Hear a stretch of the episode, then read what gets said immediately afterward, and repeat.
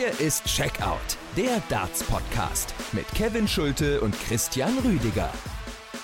Einen wunderschönen guten Tag. Hier ist Checkout, der Darts Podcast, einen Tag vor Start der Darts Weltmeisterschaft 2023 in London. Wir biegen jetzt äh, langsam aber sicher auf die Zielgerade ein, hier mit unserem WM Countdown. Wir wollen euch heute aber noch ein kleines Spezial bieten. In der heutigen Folge ein Interview mit Martin Schindler haben wir geführt und wir haben auch noch ein Interview mit Gabriel Clemens auf Lager, das Jana Wosnitzer für Sport 1 geführt hat und das äh, konnte uns natürlich zur Verfügung gestellt werden. Das werden wir jetzt hier im äh, Verlauf der Folge abspielen. Ich bin Kevin Schulte hier bei Checkout und natürlich verbunden mit meinem Podcast-Kollegen Christian Rüdiger. Hi. Hallo Kevin, schönen guten Tag. Checkout, der Darts Podcast powered bei Sport 1. Findet ihr natürlich auf Sport 1 und sämtlichen anderen Podcast-Plattformen. Teilt das Ding gerne, gebt uns fünf Sterne, wenn es euch gefällt. Und natürlich äh, steht auch noch die Einladung zur Discord aus. Also die verlinken wir erneut hier in der Folgenbeschreibung. Es haben sich schon die ein oder anderen Diskussionsstränge ergeben. Also ich glaube, da könnt ihr gerne reinkommen. Also ähm, wenn ihr da noch ein bisschen tiefergehend mit äh, Leuten aus unserer Community diskutieren wollt, dann probiert das gerne dort mal. Das scheint wirklich gut anzulaufen. Ich würde mich auf jeden Fall freuen. Und äh, Christian, ja, bevor wir jetzt in die Interviews reingehen, so langsam kribbelt es aber mal richtig. Ne? Also ich habe jetzt äh, bei Twitter zum ersten Mal die Bühne gesehen. Es ist ja jetzt äh, zum ersten Mal die WM unter Sponsoring von Kazoo. Also das sieht deutlich anders aus. Man kann sich noch nicht so richtig vorstellen, ob das äh, Ganze dann tatsächlich auch so schön, so pompös aussieht wie in den vergangenen Jahren, aber insgesamt freut man sich jetzt wirklich schon diebisch drauf. Ja, das auf jeden Fall. Also ein paar Spieler sind auch schon, während wir hier gerade aufnehmen, da bin ich mir ziemlich sicher, schon in London angekommen und bereiten sich auf ihr erstes Match vor. Und was die Bühne angeht, da müssen wir uns optisch äh, sicherlich wieder ein bisschen umgewöhnen. Man kannte das mit Ladbrokes, wo die Bühne komplett rot war, oder dann mit William Hill, wo es in blau gefärbt war. Jetzt, so den ersten Bildern nachzuurteilen, könnte man sich so ein bisschen auf etwas äh, Moderateres einstellen, was nicht so knallbunt ist mehr so ein bisschen Grautöne. Je nachdem muss man dann sehen, wie es äh, im Gesamtpaket aussieht. Aber es wird optisch sicherlich für die Spieler wieder eine Umstellung werden.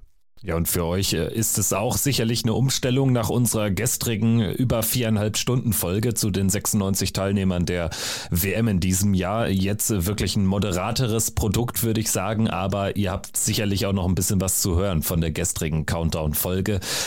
Ich würde sagen, gehen wir jetzt auch direkt rein ins erste Interview von Zweien. Also mit Florian Hempel haben wir ja schon gesprochen heute, dann also die Interviews mit Martin Schindler und Gabriel Clemens, den anderen beiden deutschen Teilnehmern. Und wir beginnen mit unserem Interview mit Martin. Viel Spaß, wir melden uns dann gleich zwischendurch und nach dem Clemens-Interview hören wir auch nochmal voneinander. Wir haben jetzt einen weiteren der deutschen WM-Starter hier im Podcast zu Gast, die Nummer 29 der Order of Merit, Deutschlands Nummer 2, Martin Schindler. Grüß dich. Hi Martin. Hallo, Servus. Ja, wir sprechen miteinander am 5. Dezember, wollen da ja ganz transparent mit umgehen. Also die WM beginnt nächste Woche schon in zehn Tagen. Für dich geht es dann aber ja erst am 23. Dezember los. Inwiefern beeinflusst das denn deine Vorbereitung in diesem Jahr? Kommt es dir vielleicht sogar gelegen oder hättest du lieber ein bisschen früher gespielt? Nee, also ich muss ehrlich sagen, es kommt mir gelegen und ähm, es ist eigentlich ein cooles Gefühl, so zu wissen, dieses Turnier, das läuft dann einfach schon eine Woche, bis ich erst einsteigen darf. Einfach halt ähm, dieses Gefühl zu wissen, man startet in Runde zwei, das finde ich eigentlich persönlich ganz cool.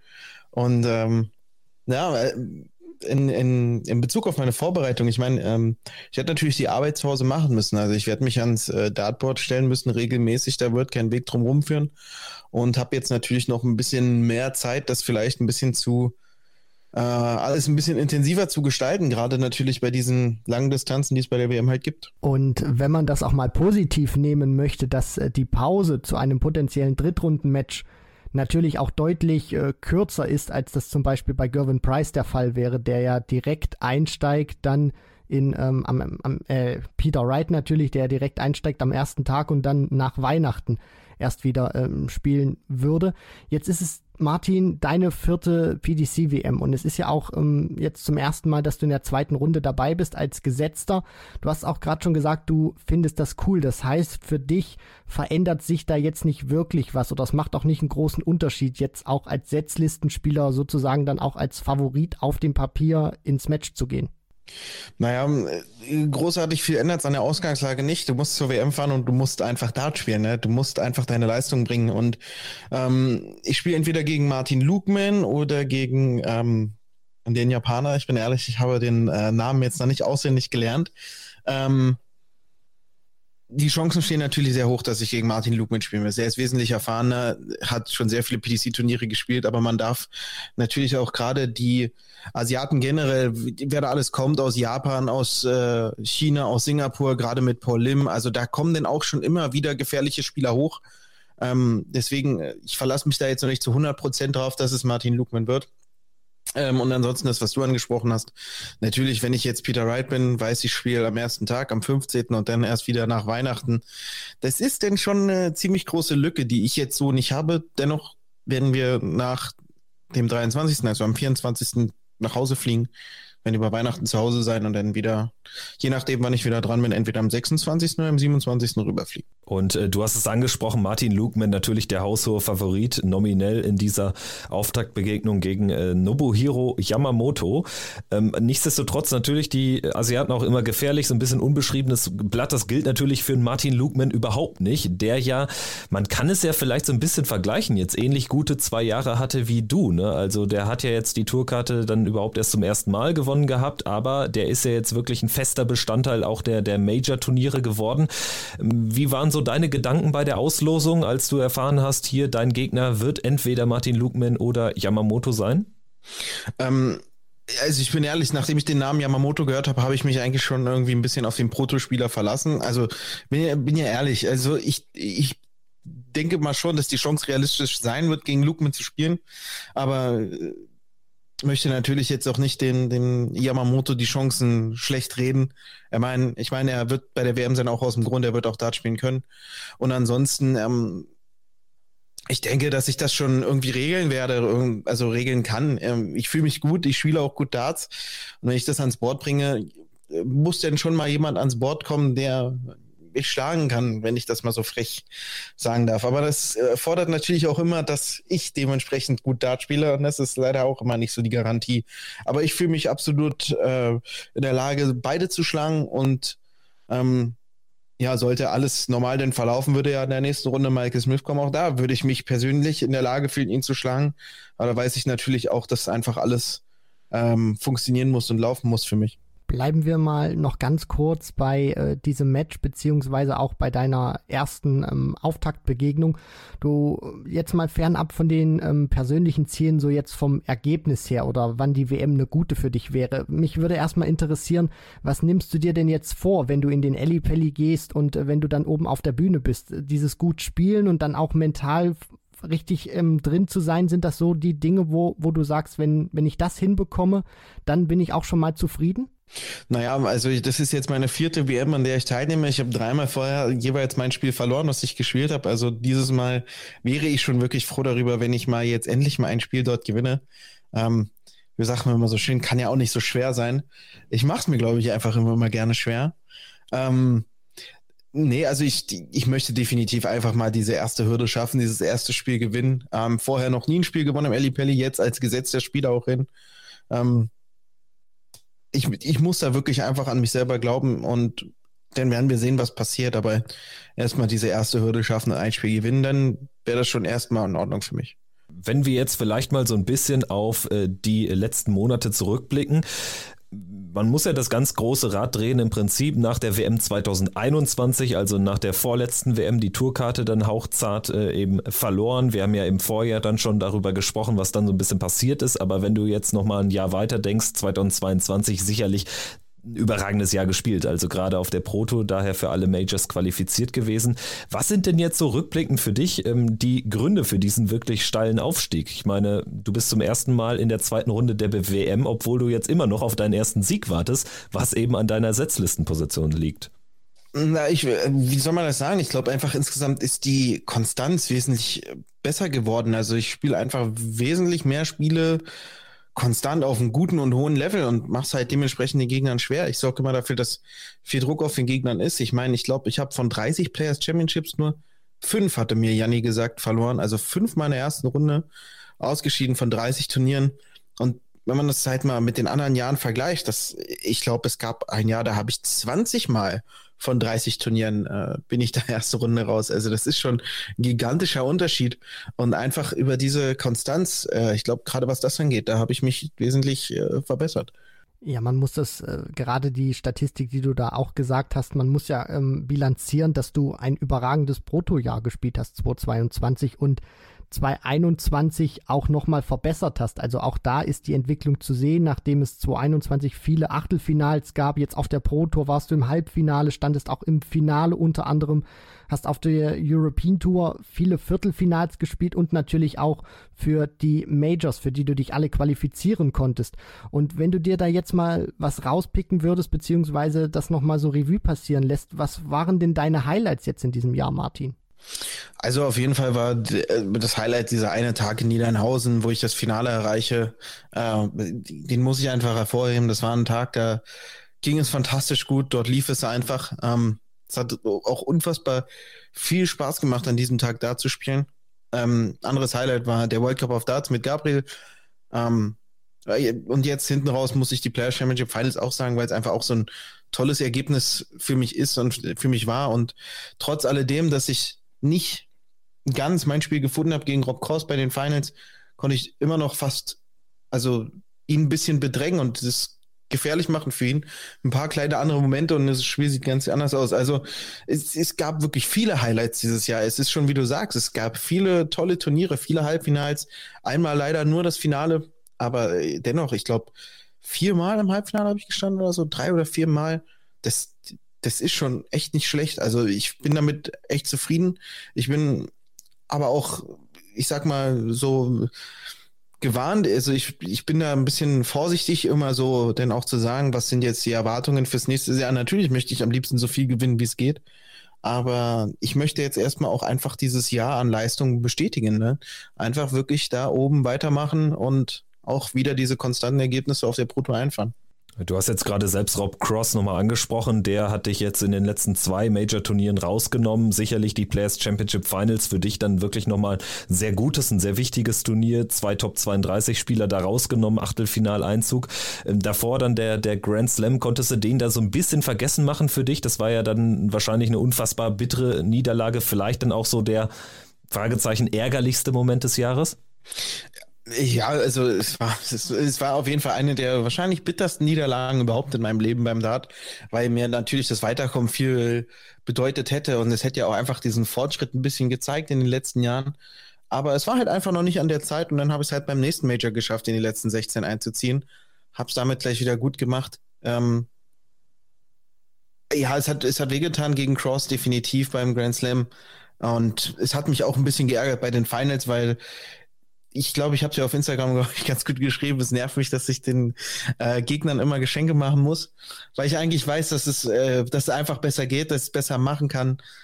Aber es geht halt nicht immer. So ist halt Darts. Du sprichst das ja auch gerade an, vor allem dieser Moment da beim Grand Slam der wirklich auch für uns Zuschauer wirklich sehr hart war und wir da auch mitgelitten haben, dass du den nicht äh, gehen konntest. Du hast jetzt auch gerade schon so ein bisschen was angesprochen, dass du den Gegnern nicht so die Chance geben möchtest, die du ihnen dann auch gegeben hast. In dem Beispiel Rob Cross, was ja auffällt, auf der Pro Tour machst du den Gegnern weniger Geschenke als im TV. Kann man das so ein bisschen vielleicht erklären oder hast du da so ein paar Ansätze, warum dir das im TV noch nicht ganz so gelingt wie behind closed doors? Na, ich, ich würde einfach sagen, dass es einfach noch ein bisschen die Erfahrung ist, die da fehlt. Also klar, ich habe schon häufig auf der Bühne gespielt und ich habe jetzt zum Beispiel auch keine großen Probleme mit den Zuschauern äh, mehr. Ähm, aber das größte Problem für mich sind tatsächlich diese optischen Gegebenheiten dort oben, wie einfach sich alles verändert, ähm, wie groß auf einmal diese Fläche ist, auf der du spielst, was bei der Bühne ja anders ist. Ähm, dementsprechend wirkt irgendwie die Entfernung immer ein bisschen anders. Die Lichtverhältnisse spielen eine Rolle. Und irgendwie dieses äh, komplette Gesamtpaket der Optik, was einen halt immer irgendwie beeinflusst. Und anscheinend beeinflusst mich das mehr als andere Spieler. Ähm, da, da muss ich halt definitiv noch weiter an mir arbeiten. Ähm, das ist eine Sache, die wird auch mit der Zeit besser werden. Aber ich glaube einfach wirklich mit ein bisschen mentaler Arbeit dahinter kann man das dann auch alles ein bisschen beschleunigen der mentale Aspekt ja ohnehin sehr, sehr wichtiger und entscheidender im Darts. Ähm, wie hältst du es damit, wenn du jetzt äh, gegen die ganz großen Jungs spielen musst? Ob das jetzt eben ein Rob Cross ist, ein Gervin Price, vielleicht hoffentlich aus deutscher Sicht bei der WM dann gegen, gegen den Bullyboy Michael Smith nach Weihnachten. Ähm, ist das für dich ein Unterschied? Macht das für dich einen Unterschied? Ist man da vielleicht ein bisschen nervöser oder weiß, jetzt darf ich mir noch weniger äh, Fehler erlauben, als wenn es jetzt gegen einen in Anführungsstrichen normalen Spieler von der Tour geht? An sich ist es ja wirklich schon meistens so, dass wenn du eben äh, diesen Top Guns die den kleinen Finger gibst, ja, die packen sofort alles und ziehen dich mit. Ähm, also du darfst dir da keine Fehler erlauben. Ne? Das ist schon so, wie du sagst. Ähm, deswegen ist da in dem Sinne natürlich der Druck ein anderer, weil du weißt, ich habe jetzt drei Darts für 40 Rest und da darf jetzt auch kein Fehler passieren. Während das bei anderen auch nicht in der Regelmäßigkeit passieren darf, um Gottes Willen, aber halt ähm, ja, du musst schon fehlerfreier spielen, wenn du gegen Peter Wright, Gervin Price, Michael van Gerven oder auch Michael Smith spielst. Ja, das, das merkt man schon. Eine Sache, die ich immer wieder ähm, auch ja, bemängelt, zum Beispiel so am deutschen Darts-Publikum ist, wenn ich ähm, nach Matches, egal wer da von euch gespielt hat, ob du das bist, Martin, oder Gabriel, Max, äh, Florian Hempel, den wir jetzt auch im, im Interview hatten und ich ihm die gleiche Frage gestellt habe. Egal, wenn ich da lese oder auch mich mal umhöre bei anderen, es wird halt oft immer gesagt oder euch wird immer wieder angehaftet, dass ihr, wenn es so gegen diese großen Jungs geht, was auch Kevin gerade gesagt hat, ob es nun Wright, Price, äh, der Bullyboy Michael Smith, etc. ist, dass ähm, ihr da nicht das richtige Mindset, Mindset habt, beziehungsweise nicht immer so an den, an den Sieg glaubt. Ist das richtig, was da viele Leute oder, oder die, die ähm, Community da schreibt beziehungsweise sagt? Also meiner Meinung nach jetzt nicht. Also auch wenn ich gegen, also aus meiner Sicht, ich kann ja nur von mir selber reden, wenn ich jetzt gegen Gervin Price spiele oder gegen Michael van Gerven, ich, ich, ich glaube an die Chancen, ich glaube auch an den Sieg. Ja, sollte ich jetzt gegen Michael Smith bei der WM spielen, da glaube ich auch daran, dass ich gewinnen kann. Ja, und irgendwo gibt es auch einen kleinen Teil in mir, der äh, denkt, dass ich Weltmeister werden kann. Nur vielleicht ist halt auch immer dieses, äh, gerade will man wahrscheinlich einfach nicht den Druck so nach außen in erhöhen, dass man halt gerade in Interviews sagt, wenn ich jetzt zum Beispiel gegen Michael Smith spielen sollte, ich, ich werde dieses Spiel gewinnen, der wird eh keine Chance haben. Da würde ich mich selber auf so einen großen Druck einlassen, ähm, den, den ich mir selber auferlege, der einfach für den Kopf nicht ähm, einfach zu verarbeiten ist. Das ist, das ist, glaube ich, das Problem. Also ich denke schon, dass jeder an seine Fähigkeit glaubt, da zu spielen, dass jeder daran glaubt und auch weiß, dass er in der Lage ist, beispielsweise ähm, hohe Checks zu spielen, 180er zu werfen, gute Scores zu spielen, ja, 12 Data, 15 Data, wenn es drauf ankommt. Nur einerseits muss man sagen, die anderen sind wesentlich erfahrener. Das sind wirklich abgezockte, abgezockte Hunde. Die wissen genau, wann sie was machen müssen. Das ist, das ist wirklich, die sind so kaltschneuzig. Das ist Wahnsinn. Ja, ähm, da muss man halt einfach äh, immer wieder da sein aufs Neue. Man muss immer wieder an sich glauben und man wird immer wieder mal in seine Schranken gewiesen. Also mit Gervin Price war das zum Beispiel dieses Jahr so. Ich habe ein paar Mal gegen ihn spielen dürfen und irgendwie wurde ich dann immer bis auf beim World Matchplay irgendwie immer ein bisschen abgeschossen. Ähm, aber so ist das halt. Trotzdem, jedes Mal, wenn ich dann aufs Neue wieder gegen ihn spiele, weiß ich, äh, neue Chance, neues Glück. Ich muss mein Spiel machen und dann sieht es gut aus. Vielleicht zum Abschluss, Martin. Ähm, wir hatten ja jetzt eingangs auch darüber gesprochen, wie so dein Ziel aussieht, aber ganz äh, generell jetzt auch mal weg von der WM. Jetzt hattest du zwei sehr, sehr erfolgreiche, hast das erste gute Jahr jetzt auch noch mit einem Top-Jahr bestätigen können. Ähm, wo siehst du dich denn jetzt, wenn wir jetzt vielleicht in einem Jahr wieder sprechen? Also was, ähm, worauf kommt es jetzt in deinem Spiel an, um jetzt vielleicht dann auch den nächsten, erstmal vielleicht den nächsten halben Schritt zu gehen? Es wird ja jetzt immer schwieriger, weiter nach vorne zu kommen. Ja, natürlich. Also die, die, die Schritte nach vorne, die werden jetzt extrem groß, weil jetzt ähm, geht es halt nicht mehr wirklich um die Erfolge auf der Pro Tour, ähm, sondern vielmehr natürlich ähm, die Erfolge bei den Majors müssen jetzt kommen. Und jetzt kommt natürlich das größte Major von allen, die WM. Und wenn du bei der WM schon nicht äh, gute Ergebnisse einfährst, dann wirst du es halt auch einfach schwer haben. Ne? Einfach schwer haben, in der Rangliste zu steigen oder halt äh, auch die anderen Majors. Also ähm, ich weiß nicht, ich habe ich hab das mal irgendwie, bei Steve Beaton ist es jetzt ja so, der spielt seine 32. WM. In Folge. Ja, und, und, und sollte man halt mal annehmen, dass der jetzt 32 Mal 15.000 Pfund bekommen hat, hätte der jetzt immer noch nicht so viel wie der Weltmeister, der es jetzt kriegen würde. Also was äh, diese Preisgeldverteilung da angeht, da zählt es halt wirklich bei den Majors ähm, zu gewinnen und nichts anderes. Ja, so kommt man halt nach oben. Martin, wenn ich dich jetzt ähm, mal nach einer Prognose fragen möchte, wem rechnest du denn jetzt vom Teilnehmerfeld her die, die größten Chancen oder welchen Sp Spielern rechnest du die größten Chancen aus, ähm, am Ende die Sid Waddell Trophy in die Höhe zu strecken? Und wenn wir dann nach dem Turnier miteinander sprechen würden, jetzt mal ganz hypothetisch gefragt, so am 4., 5. Januar, und ich dich frage, war die WM ein Erfolg für dich? Ab wann würdest du dann für dich persönlich sagen, jo, ich habe eine gute WM gespielt?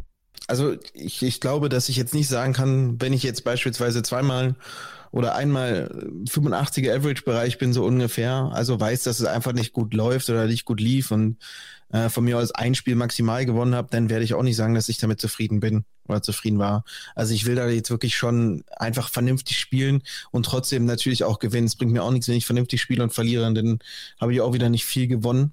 Ähm, aber ja, äh, wirklich dieses erste Spiel ist mir wichtig, das will ich schaffen. Und ansonsten, wer, wer realistische Chancen hat, Weltmeister zu werden, gibt immer eine Handvoll Favoriten. Ähm, wenn man jetzt natürlich geht mit Michael van Gerven, Gervin Price, die muss man auf dem Zettel haben. Peter Wright irgendwie eher weniger. Einfach, weiß ich nicht, habe ich nicht den Eindruck, dass er es jetzt nochmal zur WM irgendwie reißen wird. Ähm, Hast du irgendwie noch so einen, so einen ganz geheimen, geheimen Martin Schindler Geheimtipp? Also, ich meine, kann man eigentlich auch nicht als Geheimtipp bezeichnen. Ich meine, aber mit dem Namen muss man gehen. Und ich nehme mich jetzt mit Absicht außen vor. Na, logisch. Nee, äh, Luke Humphreys würde ich sagen. Luke Humphreys ist schon einer, der echt gezeigt hat dieses Jahr, also nicht nur dieses Jahr, einfach generell, dass der auch gerade auf die langen Distanzen, auch gerade bei der WM echt fantastische Dart spielen kann sagt Martin Schindler vor seiner vierten WM zum ersten Mal in der zweiten Runde dabei und vielleicht zum ersten Mal jetzt auch mit einem Debütsieg auf der Ellipelli-Bühne. Danke dir fürs Gespräch. Wir wünschen alles, alles Gute und viel Erfolg. Dankeschön. Vielen Dank, Jungs. Schönen Podcast noch. Danke. Bis dahin. Mach's gut. Tschüss. Soweit also Martin Schindler vor seiner ersten WM als gesetzter Spieler. Zum ersten Mal wird er in der zweiten Runde also antreten. Und zum ersten Mal will er unbedingt jetzt ein Spiel gewinnen. Also darauf kommt es an. Ich habe es auch in einer anderen Folge schon mal gesagt. Für ihn geht es jetzt äh, ganz äh, zwingend darum, auf der Major-Bühne, auf der größten Bühne von allen, ein Spiel zu gewinnen. Und tatsächlich auch gegen Michael Smith. Äh, da dürfte es dann natürlich wahrscheinlich gegen gehen in der dritten Runde da dann nicht unterzugehen. Ich glaube, die zwei Faktoren sollten passen, sollten stimmen. Das hat er auch so ganz gut angedeutet im Gespräch mit uns. Mir hat der Ton von Martin Schindler während des Interviews auch äh, gut gefallen. Da war sehr viel Glaube an sich selber und sehr viel Selbstvertrauen auch äh, rauszuhören und ganz ehrlich, das muss er auch mitbringen. Man beschwert sich ja auch immer so ein, so ein bisschen, dass die deutschen Spieler nicht so dieses Selbstvertrauen mitbringen oder auch nicht so unbedingt ausstrahlen, dass sie dann auch gegen Top-Leute gewinnen können. Und ähm, ja, gegen, gegen den Bully Boy, falls er dadurch, äh, falls er gegen den spielt, natürlich müssen die auch erstmal alle ihre Hausaufgaben machen, Schindler und Smith wenn es zu diesem Duell kommt, das hat er dann auch gesagt, da will er sich überhaupt nicht ins Höschen machen und das muss er auch gar nicht. Er hat ein gutes Spiel dabei und ich hoffe, dass er es dann auf die Bühne bringt und dass er genau das, was er eben auch im Interview gesagt hat, genauso selbstbewusst auch spielen kann. Und dann wird das auch eine gute WM, eine gute Vorstellung werden von Martin Schindler. Davon bin ich überzeugt. Ja, ich hoffe einfach, dass er mit freiem Kopf dann auflaufen kann am 23. Dezember. Er hat jetzt wirklich noch lange Zeit bis äh, zu seinem Match gegen wahrscheinlich Martin Lukman oder eben auch Nobuhiro Yamamoto. Er, das wird aber auch ganz deutlich, hat sich jetzt wirklich auf Lukman vorbereitet. Also innerlich äh, geht er davon aus, dass es das Duell mit äh, Smash geben wird. Ja, und da sieht man auch noch mal so ein bisschen die unterschiedlichen Herangehensweisen. Also er hat jetzt so eine Paarung Pro Tour gegen International Qualifier äh, gezogen, wo man schon mit einer größeren Sicherheit sagen kann, dass es ähm, der Pro Tour Qualifikant wird, der sich dann durchsetzt. Ähm, für seinen Kopf wäre das, glaube ich, auch nochmal ganz gut, wenn es dann wirklich Lukeman wird, weil ja, dieses, ähm, dieser mentale Aspekt, den darf man da dann auch nicht vernachlässigen. Wenn du dich sozusagen auf Lukeman vorbereitest, dann adaptierst du natürlich auch so ein bisschen sein Spiel, analysierst ihn mehr und wenn es dann doch irgendwie zu einem ganz dicken Knall kommen sollte und äh, Lukeman verliert das Ding, dann musst du dich vom Kopf nochmal irgendwie schneller umgewöhnen und das könnte vielleicht so eine kleine Gefahr werden. Deswegen wäre es natürlich auch aus Sicht von Martin Schindler super, wenn es der Gegner wird, auf den er sich dann auch vorbereitet bei dem nächsten Deutschen im Bunde, über den wir sprechen wollen, von dem wir auch gleich ein paar Aussagen hier hören werden. Da ist die Lage deutlich anders. Gabriel Clemens wird treffen auf William O'Connor oder Bo Greaves. Auch das müssen wir nicht nochmal äh, von Null aufrollen. Aber das ist natürlich eine ganz andere Partie als Lukeman gegen Yamamoto. Also er kann sich nicht so sicher sein, ähm, wer es denn wird als Auftaktgegner. Gabriel Clemens an 25 gesetzt. Äh, sicherlich eine Ranglistenposition, die ordentlich ist ist, die auch im Bracket tatsächlich Möglichkeiten bietet. Wir hören jetzt aber mal selbst rein, was er denn so äh, davon hält von der Auslosung und äh, wir lauschen jetzt mal dem Gespräch von Jana mit Gabriel Clemens was er jetzt äh, mit ihr geführt hat in seinem Dartshop, in seinem Trainingsraum im Saarland. Also viel Spaß und bis gleich. Der Countdown läuft. Es ist wirklich nicht mehr lange. Dann ist es soweit. Die Darts-WM steht in den Startlöchern und wir stehen heute quasi im Saarland und das kann nur eins bedeuten. Wir sind zu Besuch bei Gabriel Gaga Clemens und das äh, bei ihm in seinem Darts-Shop. Erstmal schön, dass wir hier sein dürfen. Hallo Gaga. Ähm, sag doch mal ganz kurz, wo wir uns hier genau befinden. Ja, hallo. Äh, wir sind hier in meinem bzw. unserem, ich mache das zusammen mit einem Freund, ähm, Dartshop, ja. Wir haben hier in Saarwellingen unsere Filiale, kann man so sagen. Und ähm, hier verkaufen wir Dartzubehör und Darts. Seit wann macht ihr das? Den Shop gibt es jetzt seit drei Jahren und hier in Saarwellingen sind wir jetzt seit März dieses Jahres. Und äh, wie oft kommt es vor, dass hier so kleine Fantrauben dann vor allem so vielleicht im Januar vor der Tür stehen und sagen, bist du da, Gaga? Können wir eine Unterschrift von dir haben? Ja, das kommt schon natürlich mal vor und äh, ist auch schön. Es kommen auch wirklich teilweise Leute von Berlin oder von Köln hierher gefahren und die fragen natürlich dann vorher, ob ich da bin und dann äh, guckt man natürlich, dass das dann auch so funktioniert. Hier sind so die ein oder andere kleinen Schätze doch verborgen. Ich habe mich schon etwas umgeschaut. Äh, was für Erinnerungen stecken hier auch so für dich in dem Laden?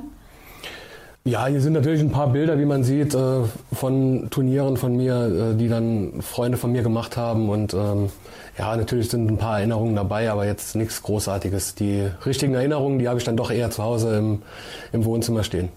Welche ist da deine liebste Erinnerung? Ja, ich habe da die 9 Dart Pins zum Beispiel, meine ersten 9 Darter, die ich bei der PDC gespielt habe, oder äh, ein paar Fotos von großen Turnieren. Jetzt ist es wirklich nicht mehr lang bis zur WM. Ich meine, du bist ja jetzt schon ein alter Hase in dem Geschäft. Ähm, wie fühlst du dich? Ja, ich fühle mich gut. Was heißt jetzt alter Hase? Klar, ich bin mittlerweile nicht mehr der Jüngste, aber ähm, ist, ist jetzt auch schon, schon ein paar WMs, wo ich, wo ich gespielt habe und äh, man geht natürlich mittlerweile dann ein bisschen erfahrener an die Sache dran.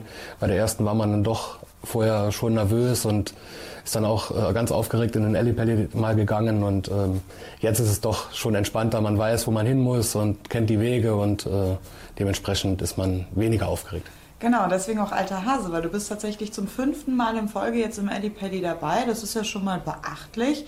Ähm, inwiefern ist das ein Vorteil, diese Erfahrung, die du da jetzt schon mitbringst?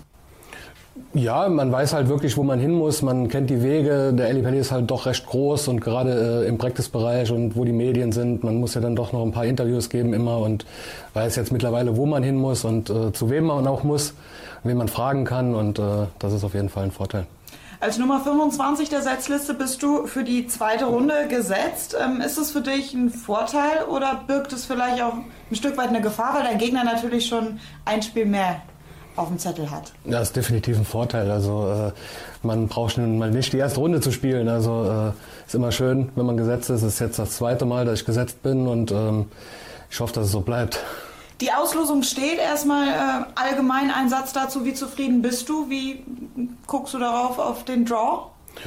Ach, äh, man kann ja eh nicht beeinflussen. Von daher muss man es eh nehmen, wie es kommt. Äh, ich glaube, äh, Willi O'Connor ist ein sehr erfahrener Spieler, der, der schon lange auf der Tour ist und auch äh, schon Top 32 war und äh, immer gefährlich ist. Bo Greaves mit 18 Jahren, äh, super Ergebnisse bei der Women's Series. Äh, ich glaube, sieben Turniere in Folge gewonnen, ungeschlagen, seit sie 18 ist da und äh, schon beeindruckend und auch wirklich gute Spiele dort gemacht, also wirklich mit über 100 Averages und ich bin gespannt, wer im Endeffekt dann gegen mich spielt, aber beeinflussen wird es mich eigentlich nicht. Ich muss mein Spiel machen und äh, dann hoffe ich auch, dass es erfolgreich ist. Wen siehst du favorisiert in dem Match? O'Connor gegen Bo Greaves?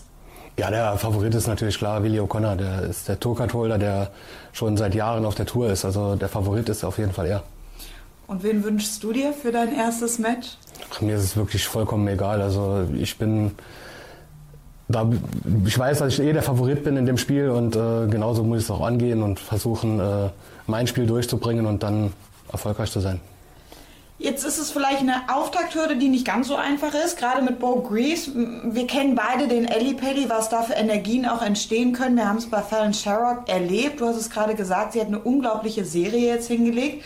Ich kann mir vorstellen, dass sie so ein bisschen als der neue Shootingstar unter den Frauen im Darts schnell auch die Masse für sich gewinnen kann. Ähm, wie versuchst du dich darauf auch mental vorzubereiten, falls es gegen sie dann geht im ersten Spiel? Ach, da ich jetzt noch nicht weiß, äh, versuche ich mich da gar nicht drauf einzulassen. Ich versuche mein Spiel durchzubringen und alles weitere wird man sehen. Natürlich wird der Pelli, wenn es zu dem Spiel kommt, äh, auf der Seite von Bo Crease sein. Ist aber auch äh, vollkommen okay und ich werde dann schon irgendwie damit klarkommen.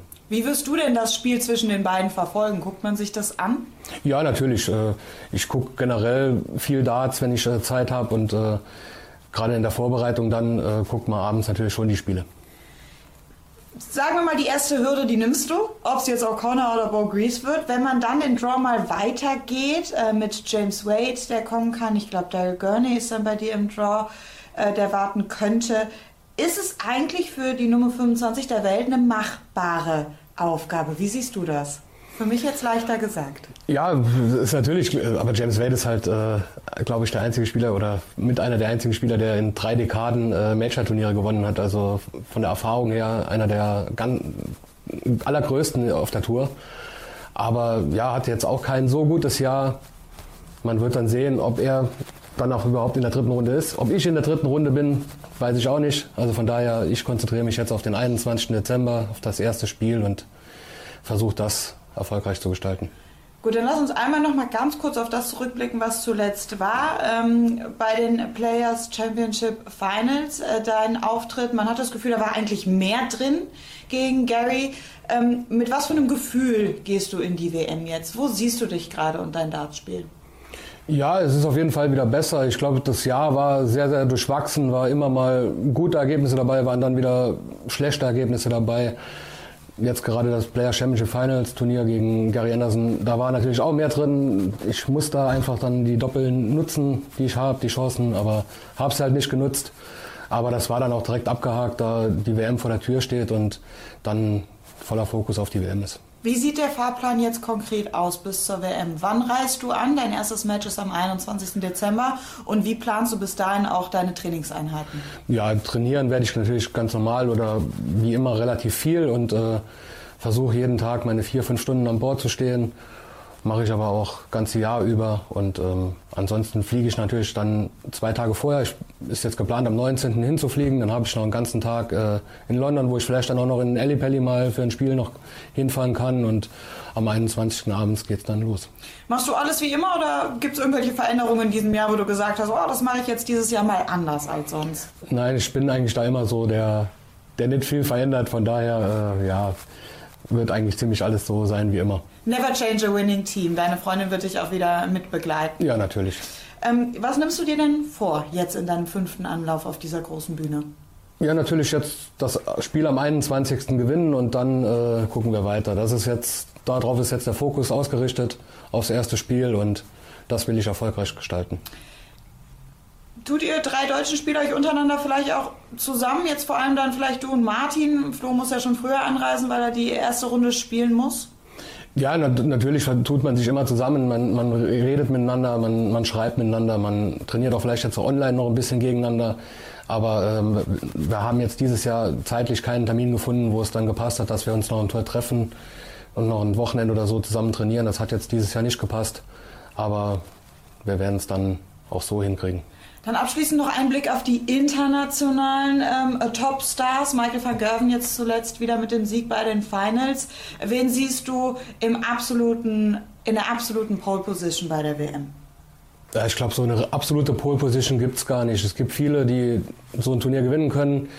Natürlich die Erfahrung macht auch viel aus. Und da sind natürlich einige dann im Vorteil, wie, wie Michael Smith äh, jetzt auch durch Grand Slam natürlich jetzt auch da mit der Erfahrung von dem Grand Slam dahin kommt, aber ansonsten sind es dann die Erfahrenen wie, wie Peter Wright, Gavin Price, Michael van Gerven. Aber trotzdem, ich habe irgendwie so dieses Jahr Luke Humphreys äh, so auf, der, auf dem Zettel, so Danny Noppert, dass so einer auch ganz, ganz weit kommen kann. Warum Humphreys? Weil er einfach äh, vom Scoring her brutal gut ist und äh, in den letzten Wochen und Monaten fantastisch spielt. Vielen Dank, wir wünschen dir ganz viel Erfolg. Gabi. Dankeschön. Das also Gabriel Clemens im Gespräch mit Jana Wosnitzer in Saarwellingen in seinem Heimatort. Und Gabriel Clemens wird spielen am 21. Dezember in der Abendsession, genau wie Martin zwei Tage später. Im zweiten Match wird er auflaufen im Eli Pelli. Und äh, tatsächlich auch diese erste Hürde wird schon eine durchaus hohe sein, egal ob es O'Connor ist oder eben Bo Greaves. Ja, das auf jeden Fall. So namenstechnisch äh, sind das natürlich zwei äh, bekanntere Namen, beziehungsweise die man dann qualitativ auch ähm, gut ranken und äh, bewerten kann. Und wenn ich es mir aussuchen würde, dann gefällt mir auch die Herangehensweise von Gabriel sehr gut, der dann sagt, das ist mir auf gut Deutsch gesagt, ich sage das jetzt mal ein bisschen salopper, äh, Wumpe, auf wen ich treffe weil er hat das auch gesagt im Gespräch mit Jana, er kann das nicht beeinflussen. Er kann die Auslosung nicht beeinflussen, er kann das Spiel O'Connor gegen Graves nicht beeinflussen. Und wenn er sich dann auf irgendwen vorbereitet, dann äh, kann das natürlich dann auch für seine Herangehensweise her nicht gut sein. Deswegen ist das vollkommen richtig, wenn er sagt, er muss sich nur auf sich fokussieren, weil die Topspieler machen das auch. Wenn du einen Van Gerven fragst, gegen wen äh, möchtest du lieber spielen, dann stellt er sich hin und äh, fragt dich vielleicht nochmal, ob die Frage ernst gemeint ist und sagt dir dann einfach, das ist mir egal. Ich nehme, wer kommt und den hau ich dann weg. So muss jetzt Gabriel nicht unbedingt rangehen, aber zumindest vom Kopf her zu sagen, mir egal, wer da kommt, ich will im Tunnel sein, ich will meine Zone finden und dann ist egal, ob da Graves oder O'Connor mit mir auf der Bühne steht. Wenn wir jetzt mal über Gabriel und seine WM-Chancen sprechen, äh, wie bist du da eingestellt? Ab wann wäre es eine gute WM? Bei Flo haben wir gesagt, erste Runde überstehen gegen Keegan Brown und dann einen guten Auftritt hinlegen, einen passablen Auftritt gegen Luke Humphreys. Bei Martin haben wir gesagt, Luke Mensch schlagen, ersten Erfolg im Alley Pelly landen und dann eben gegen Michael Smith nicht untergehen, da wirklich auch vielleicht zeitweise mitziehen in dem Match äh, mit dem Topstar. Wie sieht es bei Gabriel aus aus deiner Sicht?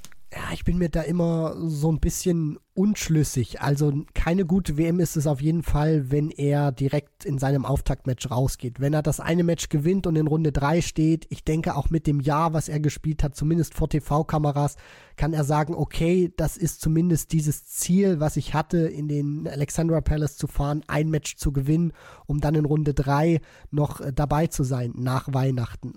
Ob das jetzt äh, gut ist zu sagen, dritte Runde mit dem einen Sieg oder dann das Achtelfinale, da bin ich mir nicht ganz sicher, weil ich das Jahr so ein bisschen von Gabriel auch noch einordnen möchte, möchte zumindest vor TV-Kameras. Also ich würde sagen, es ist ordentlich, wenn er die dritte Runde erreicht. Gut, beziehungsweise sehr gut ist es dann ab dem Achtelfinale. Ja, richtig. Also sollte er an James Wade auch noch vorbeikommen. Ne? Es hängt natürlich auch immer davon ab, wer ist jetzt sein Gegner. Geht Wade überraschend gegen Jim Williams oder Bialecki raus, dann wäre natürlich für Gabriel Clemens auf einmal das Feld wirklich äh, offen ne? und die Wiese ein Stück weit gemäht. Also dann äh, kann auch noch mehr gehen. Ich bin gespannt darauf, wie er selbst auftreten wird. Äh, kann er auch so ein bisschen diese Formschwäche abschütteln. Es war ja wirklich kein gutes Jahr. Es ist insgesamt jetzt einfach immer noch jede Major-Qualifikation, die ihm gelingt. Das ist wirklich auch irre gut. Das muss man auch mal festhalten. Ne? Also er hat jetzt äh, keine Matchplay-Teilnahme, keine Grand Prix-Teilnahme, keine European Championships-Teilnahme, kein Grand Slam äh, verpasst in den letzten drei Jahren. Also da war er immer dabei, aber in den letzten zwei Jahren auch tatsächlich überall dann immer sofort rausgegangen. Ne? Also der ganz große Run war zuletzt tatsächlich dann die WM und das Achtelfinale vor zwei Jahren, das er jetzt ja auch zu verteidigen hat. Also dementsprechend so ein bisschen Druck ist schon drauf und ähm, man hofft natürlich, äh, dass es da auch vielleicht dann sogar noch einen Schritt weiter geht. Ne? Also ich hatte ja in der steilen Thesenfolge mit Marcel gesagt, also ich äh, traue ihm auch zu, dass er wieder im Achtelfinale steht und dann gegen Danny Noppert vielleicht auch einen ganz passablen Auftritt hinlegen wird. Also die Range bei Gabriel Clemens ist in meinen Augen viel größer, auch wegen der Auslosung, die so ein paar mehr Gedankenspiele offen lässt, als bei Martin und bei Flo. Ja, und äh, das, das Gute ist ja dann auch ähm, bei Gabriel Clemens, dass er vielleicht jetzt auch aufgrund dieser zweieinhalb Wochen, äh, die da jetzt äh, Zeit sind, beziehungsweise dieser relativ langen Vorbereitungsphase jetzt auch von den PC Finals zur WM, vielleicht auch mal so ein bisschen durchschnaufen konnte, das auch alles abschütteln kann, beziehungsweise auch irgendwie sich sagt, ich starte jetzt bei der WM wieder neu. Natürlich hast du die äh, Major-Bilanz angesprochen von ihm, die super ist, dass er sich immer qualifizieren konnte. Nur du möchtest dann auch irgendwann den nächsten Schritt sehen und sagen, okay, nur dabei sein reicht mir jetzt eben nicht. Und äh, bei der WM, da muss man jetzt wirklich abwarten. Und ich glaube, man muss das dann auch Spiel für Spiel sehen. Jetzt sieht man so den Draw, der auf ist, und dann macht man sich vollkommen berechtigterweise natürlich auch wir, so als Berichterstatter, Gedanken, wer kann denn auf wen treffen. Und das Schöne ist, dass ähm, es wieder ein Viertel geben wird, sehr wahrscheinlich, da bin ich mir sicher, wo man diese ganzen Rechnereien, wer spielt gegen wen, irgendwie wieder in die Tonne kloppen wird. Und vielleicht ist es diesmal das Viertel von Gabriel Clemens, wo er ähm, profitieren kann und wir ähm, mal solche Verhältnisse haben wie, ich glaube, 2019 oder 20 war es, als dann Espinel gegen Dolan im Viertelfinale gespielt haben. Also vielleicht. Das war die WM 2018-19, ne? Also da, wo auch Devin Peterson noch so einen tiefen Run hatte bis ins Achtelfinale, das meinst du, glaube ich. Genau, weil da hat ja Espinel Price rausgenommen, der sozusagen einer der ähm, ja, Leute war, die eigentlich hätten durchgehen sollen in diesem Viertel.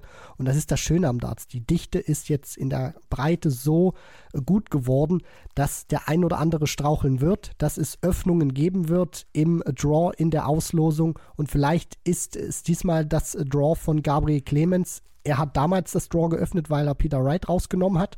Vielleicht äh, nimmt jetzt irgendein anderer Spieler James Wade oder Danny Noppert raus, was man jetzt noch nicht ahnen kann und dann ist der Weg potenziell frei für Gaga, wenn er seine Hausaufgaben macht. Wäre auf jeden Fall typisch für eine Weltmeisterschaft, dass wir tatsächlich dann auch in den äh, frühen Runden die ein oder andere dicke Überraschung erleben. Ab morgen werden wir es erleben. Am 15. Morgen Abend geht es los und tatsächlich bekommt ihr ab dann natürlich weiterhin täglich eine Folge. Dann kümmern wir uns um die täglichen Spiele. Morgen ist die Folge, die euch morgen früh oder ab kurz nach Mitternacht jetzt in den nächsten Stunden erreichen wird, dann nochmal eine, eine bisschen andere. Wir werden schon auf den ersten Tag blicken, werden explizit mal die vier Partien Partien durchgehen kurz, werden aber dann natürlich auch das Interview mit Peter Wright liefern. Zum ersten äh, WM-Tag haben wir da dann eben das besondere ähm, Interview dann noch für euch äh, parat. Das war ein launiges, kurzes Gespräch. Das äh, binden wir in die morgige Folge ein. Christian, ich äh, kann es jetzt echt nicht mehr erwarten. Freue mich einfach, dass es morgen so richtig losgeht und würde sagen, bis morgen. Macht's gut. Ciao. Ciao.